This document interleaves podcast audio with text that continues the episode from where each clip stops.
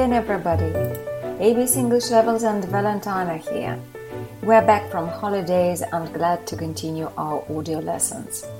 Hope you've had a whale of a time during the past month. The expression to have a whale of a time means to enjoy very much. Today's lesson is about reading and use of English Part 4 of the FC exam. You'll learn what it's like, and I'll show you one of the approaches to deal with it better. Let's go! First, what is the reading and use of English Part 4 like? It consists of six separate questions, each, of, um, each with a leading sentence and gapped second sentence. The second sentence is to be completed in two to five words, one of which is given as a keyword Remember, you must not change the given word must complete the second sentence so that it has the same meaning as the first one. What does the reading and use of English part 4 test? This part tests your ability to say the same thing using different grammar, vocabulary, and collocation. How is the reading and use of English part 4 marked? For this part, they give you a mark of 2, 1, or zero for each question according to the accuracy of your response. Please remember that correct spelling is obligatory in part 4 as well as in parts 2 and 3. So, if you choose the right word but spell it wrongly, they will award you with lower mark. Now, immediately let's practice a little bit. Let's see some examples and tips. Example 1. The given sentence is They don't live in the city as much as in the country. The given word is more. So you need to use more in your second sentence. The beginning of the second sentence is They live hmm, in the city. And here we're coming up with the first tip. It's necessary to understand the idea of the given sentence clearly. The next thing that should be clear for you is part of what phrase the given word is. In this case, we have the word more. Try to analyze. More is the given word that you must not change, remember? And it is a comparison of much and many. It means that you have to find an appropriate comparative phrase with more. What are the two things compared in the leading sentence? Right, living in the city and living in the country. If they don't live in the city as much as in the country, where do they live more? Sure, in the country.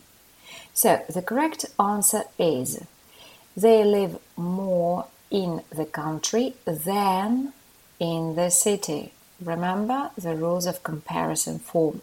And here we have used five words, including the given one more in the country than. They live more in the country than in the city. But this is quite an easy example. Let's have another one. Uh, the leading sentence is A very cheerful guy drove us into town.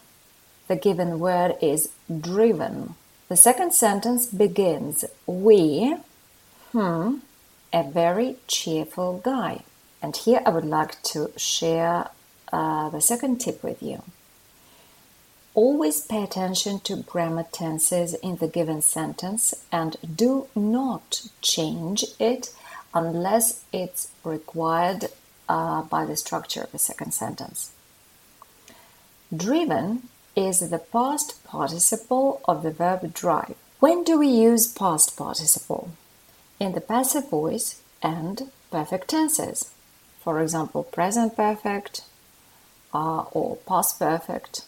The second sentence starts with a different subject. Remember, the original version was a very cheerful guy drove us into town. The second sentence starts We, hmm, a very cheerful guy. So we becomes the subject, and a very cheerful guy is the object of a new sentence. When do we make an object the subject? Remember? Right, when dealing with a passive voice. So, the correct sentence is We were driven into town by a very cheerful guy. Now, I would like to ask you why an option we are driven into town uh, by a very cheerful guy is not correct. I will tell you.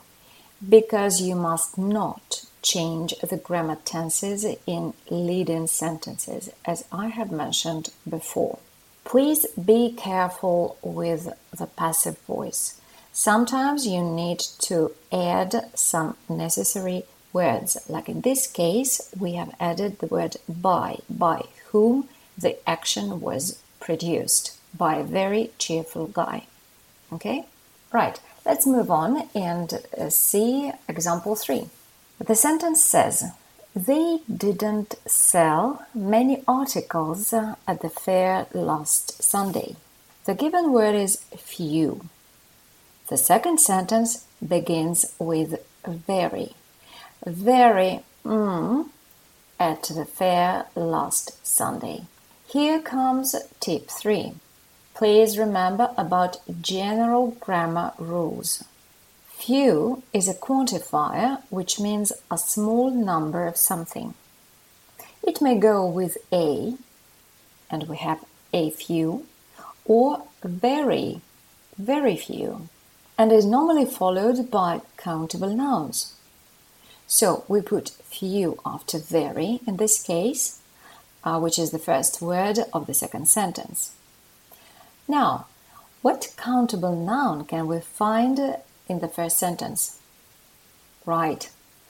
Articles, which is the object of the sentence. They didn't sell many articles at the fair last Sunday.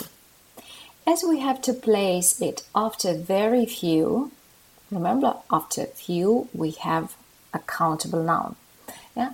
It becomes the subject. It means that the second sentence should be in the passive form and uh, in past simple. Let's see. The final result is a very few articles were sold at the fair last Sunday. Next example.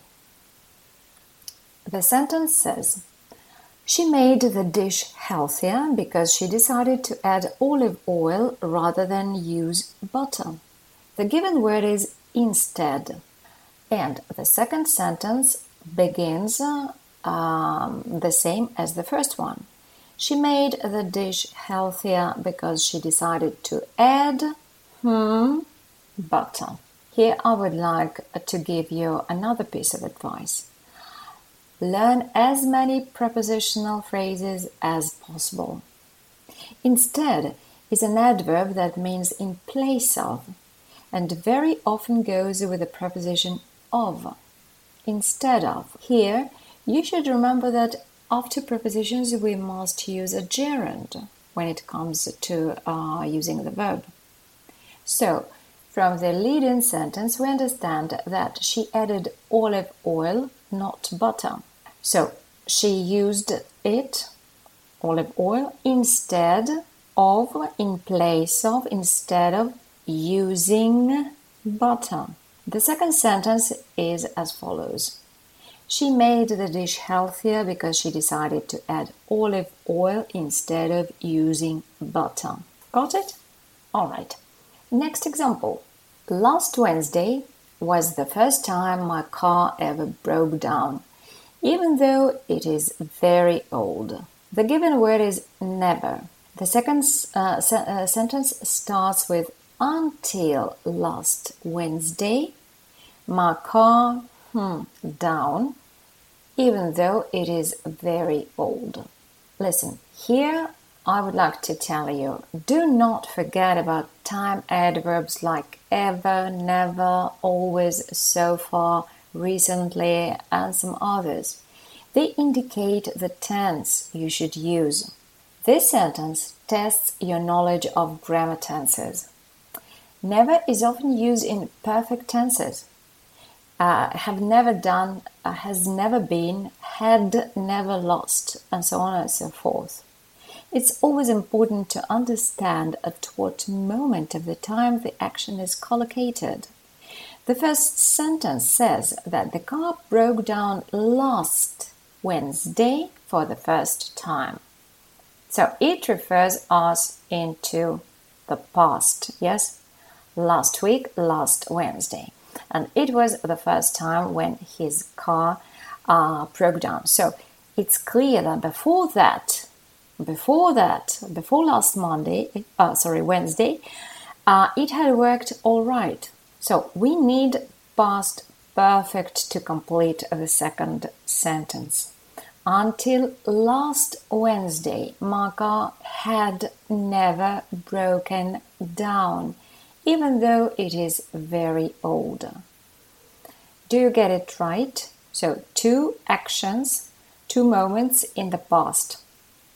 My car broke down last Wednesday, but before that, it had never broken down. Next example. All your complaints will be investigated by our staff tomorrow. This is the leading sentence. The given word is look, and the second sentence begins with I promised that our staff, hmm, all their complaints the next day? Well, according to the question, you may have to change several things in one sentence. Yes, that's true. So learn as many phrasal verbs, idioms, and collocations as possible. This sentence tests three things at the same time. I will remind you the sentence first. All your complaints will be investigated by our staff tomorrow.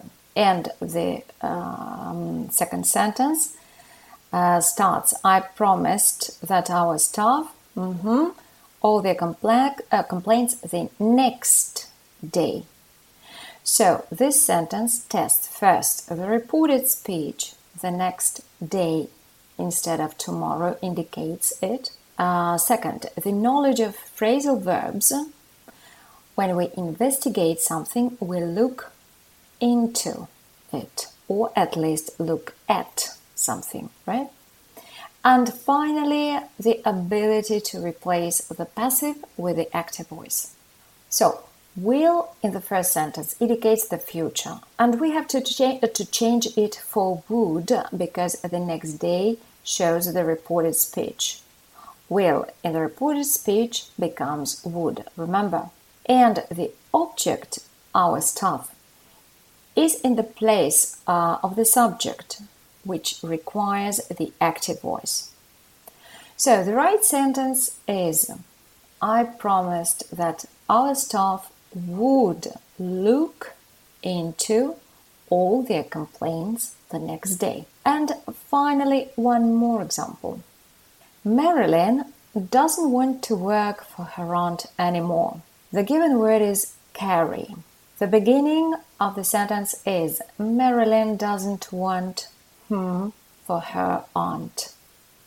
Again, the leading sentence and the given word make us deal with the phrasal verb carry plus preposition. To do something longer implies continuation. What preposition do we need after carry to get this meaning? Right, carry on means continue. The second sentence would be like this Marilyn doesn't want to carry on working for her aunt. Of course, you remember that we use an ing form after any preposition. That's why here we need working.